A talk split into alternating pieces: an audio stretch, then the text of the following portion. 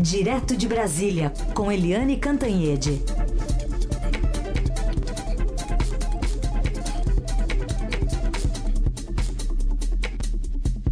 Bom dia, Eliane.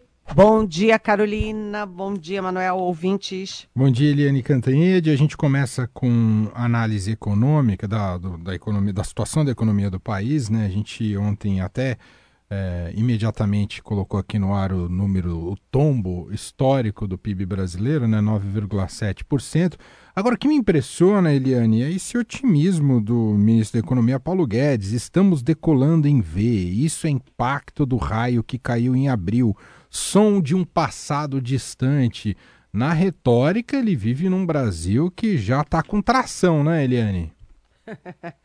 Olha, é, aqui entre nós, em família.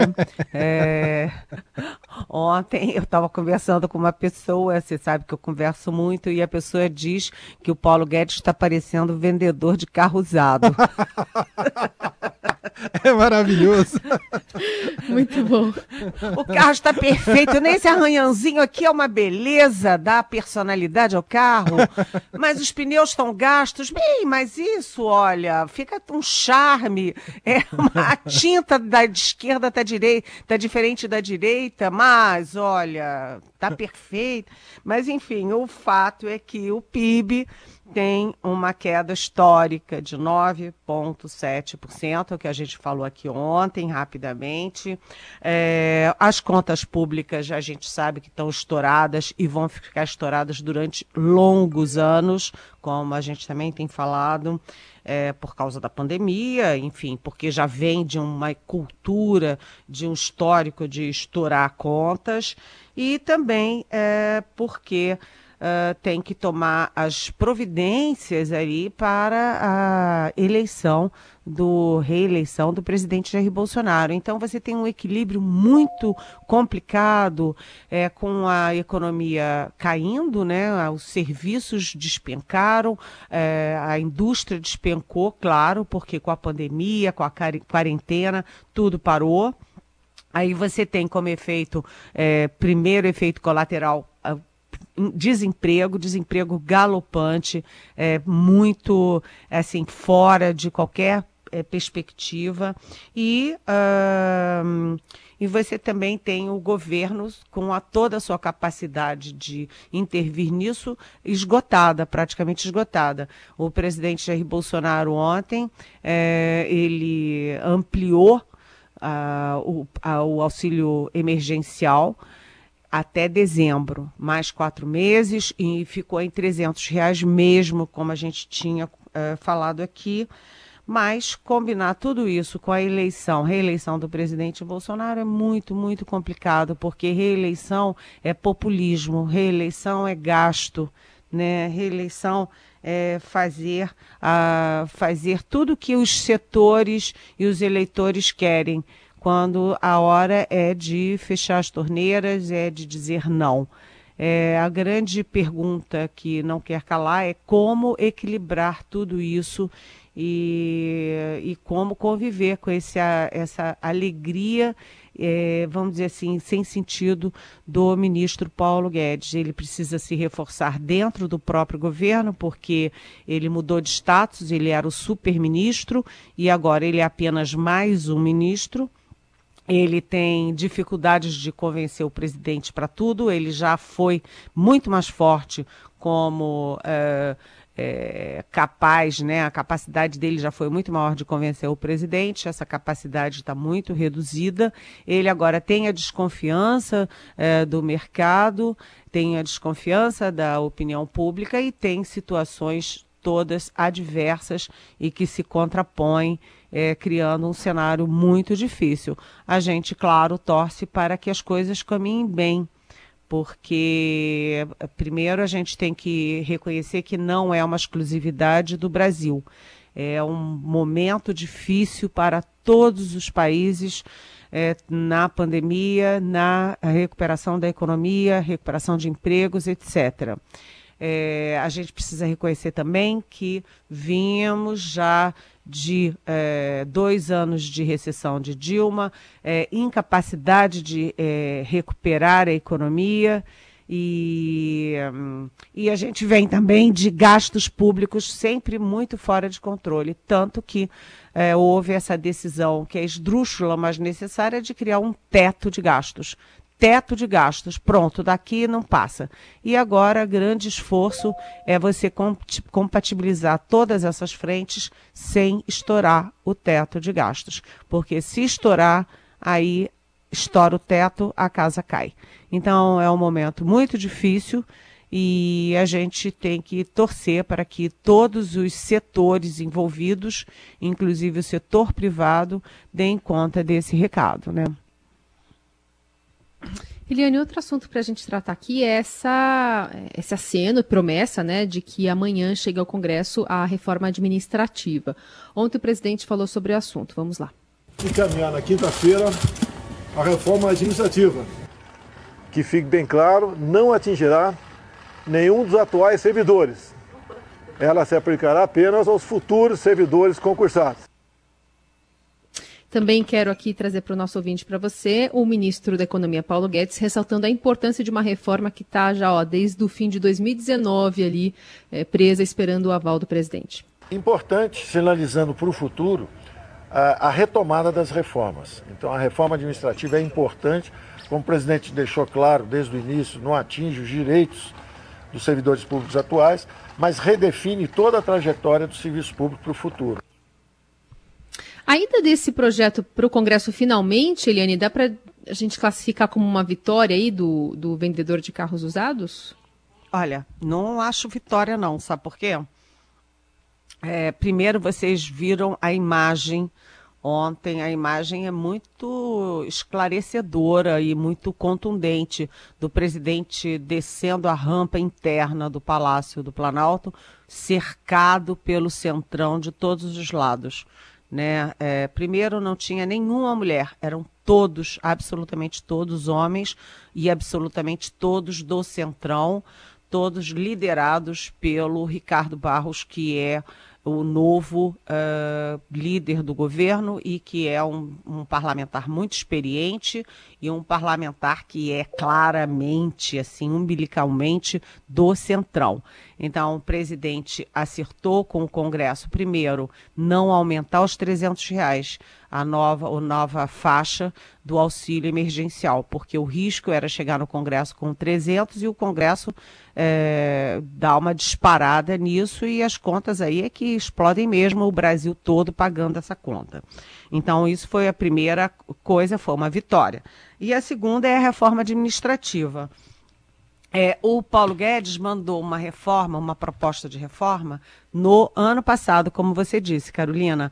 Portanto, já tem quanto? Dez meses é, a, a reforma que o Guedes diz que é essencial, essencial, essencial, desde a campanha, desde a transição, desde a posse. Ele diz: reforma é importante, reforma é essencial, reforma é, é fundamental. E está parada no gabinete do presidente há mais de dez meses. Por quê? Porque o Paulo Guedes queria uma reforma que atingisse, sim, os atuais privilégios e o Bolsonaro, que tem uma base fortemente no setor público, ali é, é são as igrejas, né, as polícias e os, uh, os funcionários. E o Paulo Guedes, o presidente, disse não, é o meu limite não. Então é daqui para frente. Gente, a crise não é daqui para frente, né? O raio já caiu, né? O Paulo Guedes disse que o ruído do trovão é de coisa passada e o, a reforma administrativa está cuidando do futuro, ou seja, de um raio que ainda vem, de um trovão que ainda será é, ouvido. Então é uma, é uma, não chega a ser classificado uma vitória do Paulo Guedes, né? É, o presidente se rendeu, mandou, mas para o futuro, os privilégios que estão aí e que consomem, a gente sabe que as contas públicas federais e estaduais são consumidas é, na maioria é, por salários e por é, pensões e aposentadorias, isso não vai ser resolvido. Isso vai continuar. Privilégios vai continuar. Aliás, ninguém falou em conter uh, o teto salarial. né? Até os militares, como o Estadão mostrou essa semana, até os militares arranjam um jeito de quebrar, furar o teto salarial. É, todo mundo sabe que o presidente e todos os funcionários têm como teto de salário o é, salário do ministro do Supremo Tribunal Federal. E ninguém respeita. No próprio judiciário, que tem que respeitar as leis por é, excelência, né? Quem mais tem que respeitar as leis é o judiciário, não respeita. Tem penduricalho para cá, tem junta daqui para lá, junta. É, vai juntando, né? Os tais penduricalhos. Ninguém falou nisso até agora.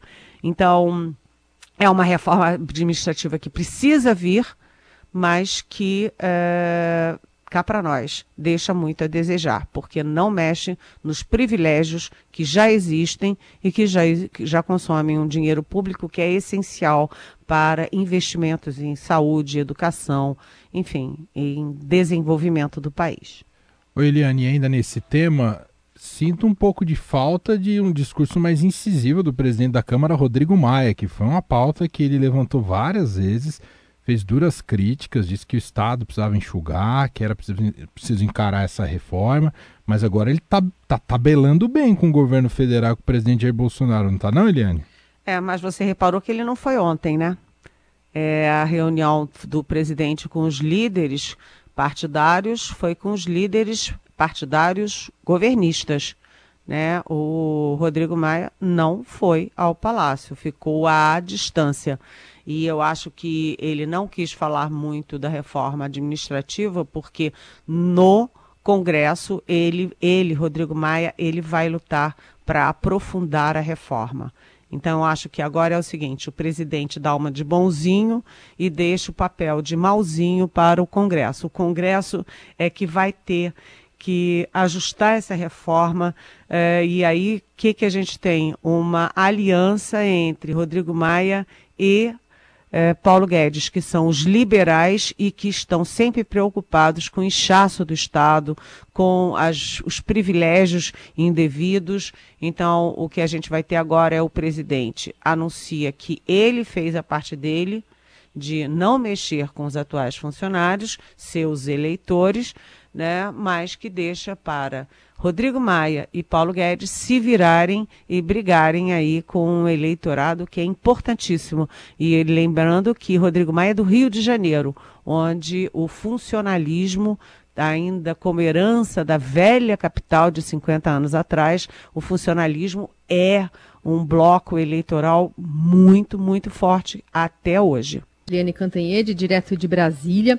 Agora sobre o futuro da Lava Jato, porque hoje o Estadão traz até uma reportagem, uma entrevista com o nome né, que vai assumir a força-tarefa a partir de Curitiba, no Paraná. E o mantra parece ser continuidade.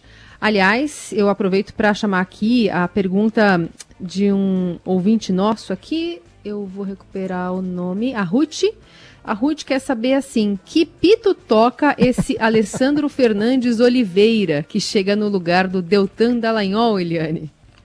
Oi. Que é, pito. É... Bom dia, Ruth. Bom dia, muito bem-vinda. É o nome da minha mãe. Adoro esse nome, acho lindo. Mas, enfim, é...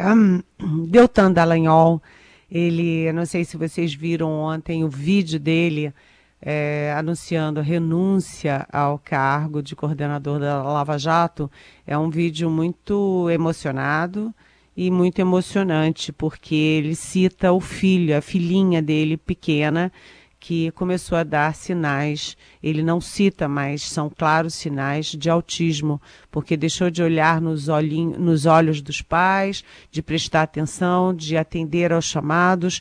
Então, ela está passando por uma série de exames. Agora, isso foi a alegação principal do Deltan Dallagnol, mas a gente sabe que a Lava Jato está sofrendo um cerco e que o próprio Deltan Dallagnol era o alvo principal é, de, desse cerco depois da renúncia do uh, Sérgio Moro ao Ministério Ministério da Justiça. Então, Deltan Dallagnol estava muito no foco e é muito possível que, juntando as duas coisas, a questão pessoal, a questão profissional, o cerco, que ele tenha é, negociado para sair da Lava Jato antes de ser saído pelos, pro, pro, pelas ações que ele sofre no Conselho Nacional do Ministério Público. O fato é que a gente tem que render homenagem ao Deltan Dallagnol, que teve a coragem de enfrentar um dos maiores problemas do Brasil, a corrupção. E não se pode dizer que a Lava Jato não foi eficaz, porque cá para nós, gente. Imagina se é, o Sérgio Cabral continuasse roubando daquele jeito lá no Rio de Janeiro, se o é, o Eduardo Cunha continuasse roubando daquele jeito e presidente da Câmara e mandando aqui no Congresso, comprando todo mundo. É, enfim, se aqueles esquemas que foram criados no governo Lula, uma é, sistematização da corrupção é, na Petrobras, enfim, eu acho que a Lava Jato cumpriu um papel histórico importantíssimo e o Deltan Dallagnol tem muito a ver com isso. Mas, uh, de, dito isso, uh, o que todo mundo agora está de olho é quem é o sucessor. E o sucessor, que é o procurador Alessandro, Alessandro de Oliveira. É, o Alessandro de Oliveira, por tudo que a gente conversa, ele tem uma personalidade muito dif diferente do, do, do Deltan. Ele é um homem muito mais discreto, muito mais avesso à entrevista, muito mais avesso é, a, a, aparecer. Né? Então, por exemplo, ele jamais faria aquele PowerPoint com várias flechinhas e botando Lula é, o ex, então presidente, ex-presidente Lula, no centro do PowerPoint. Então, não é o estilo dele. Além disso, como ele atua, é, ele é procurador de carreira, está há muito tempo, é, desde 2004 como procurador, é, já está na Lava Jato desde 2018 e ele faz a ponte entre Curitiba e PGR, Procuradoria Geral da República. Então, o que, que ele vai tentar fazer? Né, ao que todo mundo lá dentro imagina, que ele vai tentar abaixar a fogueira, vai diminuir as chamas nas relações entre a PGR e a Lava Jato, particularmente a, a Lava Jato de Curitiba. Mas não se espere, segundo eu ouço, não se espere que ele vá fazer o jogo de acabar com a Lava Jato. Não. Ele é muito experiente, muito técnico, de bom trato, mas ele é muito firme também. E ele é especialista, por exemplo, em delação premiada, acordos de delação premiada, e teve à frente do acordo, de um dos acordos mais importantes, que é do Léo Pinheiro, da OAS.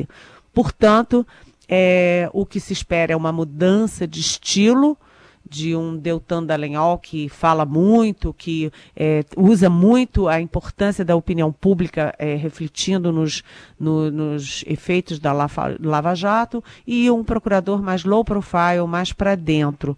Mas é, a gente também não pode esquecer que Rodrigo é, Augusto Aras, que é o PGR, ele é o líder do combate aos métodos da Lava Jato.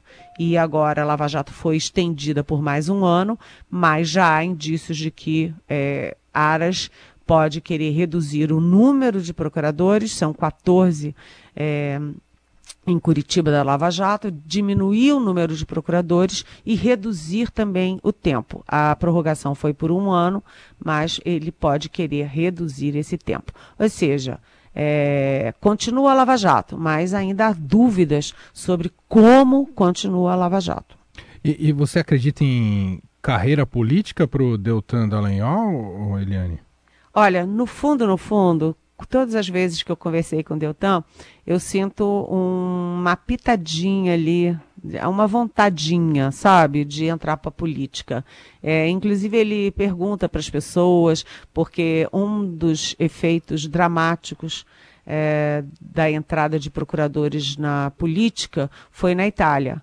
Né, a, quando os líderes da Lava Jato começaram a entrar na política, a, a, as mãos limpas, né, a Operação Mãos Limpas foi para as cucuias na Itália. Então há um temor dentro do grupo original da Lava Jato que uh, aconteça esse mesmo é, processo. Eu acho que intimamente ele tem vontade, mas que o pessoal em torno dele desaconselha. Muito bem. Outro assunto, vamos entrar agora nos problemas envolvendo o Rio de Janeiro e agora mais especificamente a cidade do Rio de Janeiro. Temos tratado também muita questão do Wilson Witzel, que aliás hoje tem um, um importante julgamento no, no, STJ, mas agora, como você muito bem batizou, Eliane Cantanhede, os gaviões do Crivella, essa história escabrosa, né, Eliane? É, o Rio de Janeiro em chamas. É, é, muito triste o que acontece lá e você tem essas duas frentes que você juntou muito bem, Emanuel. Primeiro, hoje o STJ, a Corte Especial do STJ, que tem os 15 é, é, ministros mais experientes, mais, é, enfim, com mais senioridade, vão, a Corte vai decidir é, é, se mantém a decisão monocrática do Benedito Gonçalves, afastando por 180 dias o governador Witzel. A grande aposta em Brasília é de que a Corte Especial do STJ mantenha o Witzel afastado. Enquanto isso, o vice-governador vai se aproximando dos bolsonaros e vai sendo mais uma peça dos bolsonaros no Rio de Janeiro. É, quanto aos gaviões do Crivella, é, é, impressionante você usar dinheiro público, o prefeito Crivella, Marcelo Crivella, usar dinheiro público para pagar funcionários que ficam na porta dos hospitais com uma única função: impedindo que o povo fale das suas mazelas, das suas dificuldades na saúde para a imprensa, para a mídia. Ou seja, interrompendo o canal mais natural da democracia, que é o povo fala, a imprensa e a mídia registram e uh, a opinião pública fica sabendo. É, é o canal mais evidente é, dentro de uma democracia. Então, o, um, o chefe dessa, desses gaviões é, acaba de ser aumentado em plena pandemia o salário dele passou de 10 para 18 mil reais, como apurou a Rede Globo, que, aliás, trouxe toda essa história. Então, agora já tem também pedido de investigação e impeachment do prefeito. Você tem o governador afastado e você agora tem o prefeito é, sob, sob tiroteio e correndo risco até de perder o mandato. É uma situação dramática. É verdade. E sendo que tem eleição municipal, né? E ele pode sair pela urna também, né, Eliane? É, era o melhor, ele sair pela urna, ficar até lá o finzinho, adeus, né? Mas, mas ah. ninguém está lembrando, né? Aliás, teve uma decisão ontem do TSE muito importante, é porque como a eleição foi é, adiada por causa da pandemia, quem tem o, o porque quando você é caçado, você fica oito anos com os direitos políticos caçados. Você não pode é, votar e nem ser votado. Só que muita gente que tem oito anos nessa situação, é, esse tempo acaba antes, acaba em setembro, outubro. Então, em novembro, a pessoa não está mais com os direitos políticos caçados. Então, por causa de um mês, vai poder sim se candidatar. É uma decisão muito polêmica isso, né? Por causa de um mês você recupera os seus direitos políticos. Você estaria fora da eleição se a eleição fosse no tempo regulamentar, mas você está dentro da eleição por causa de uma prorrogação, de uma emergência que é a pandemia. Muito curiosa essa decisão do TSE. Eliane, pergunta da ouvinte Cláudia, de Santo Antônio dos Pinhais, São Paulo. Ela está alegando aqui uma desconfiança em relação à decisão do, do presidente do STJ, o, o, ministro Humberto Martins, que convocou quatro ministros substitutos para participarem do julgamento de hoje é, que vai decidir sobre o afastamento do Wilson Witzel, né? E ela fala assim, essa história de vários ministros alegarem não poder participar do julgamento do Witzel no Rio. Eliane, você que, como eu, não gosta de fofoca, conta aqui baixinho, pode isso? Não expõe suspeitas sobre a relação deles com o governo do Rio, o ex-juiz? Escreve a Cláudia. Oi, Cláudia. Bem-vinda, já que você não gosta de fofoca, e eu e a Carolina também, e o Emanuel, a gente tem dúvida, né? Mas o Heisen a gente sabe que é, é chegadaço numa fofoca. Mas, Cláudia, eu acho que é um pouco assim, o, o Witzel, ele é um juiz, ele é um juiz de carreira e como juiz ele tem é, contatos com ministros do Supremo, com ministros do STJ. Isso é natural. Né? Eu, como jornalista, conheço jornalistas do país, vários lugares do país, né? É, e aí a gente, nessa relação, acaba criando algum vínculo, conheceu, tem a foto no casamento de não sei quem, é, foi visto no churrasco na casa de, do fulano. Então, para evitar qualquer tipo de questionamento posterior, essa é uma medida preventiva quem já teve contato, algum tipo de proximidade com, uh, com o governador, se considera impedido. Eu acho uma medida prudente, Cláudia, porque é melhor do que eles estarem lá e acabarem votando, julgando é, é, de acordo com a sua, enfim, com seu coração e não de acordo com a lei, de acordo com a sua razão. Então, acho que é o instrumento correto, o instrumento reconhecido mundo afora do impedimento quando você tem algum tipo de envolvimento que te coloca em uma posição é, inadequada para julgar aquele caso. Agora, não significa que eles sejam envolvidos com o governo de Rio de Janeiro, que eles tenham alguma pretensão no governo Rio de Janeiro, não, nada disso. Às vezes é uma coisa simples, uma foto, um encontro, uma testemunha. É, eu creio que não, a não ser que os fatos mostrem o contrário, Cláudia. Os fatos são sempre os fatos, né? É isso aí. Eliane Cantanhede com a gente aqui no Jornal Eldorado. Está de volta amanhã, a partir das 9 horas da manhã, diretamente de Brasília. Obrigado, Eliane. Até amanhã. Obrigada. Beijão.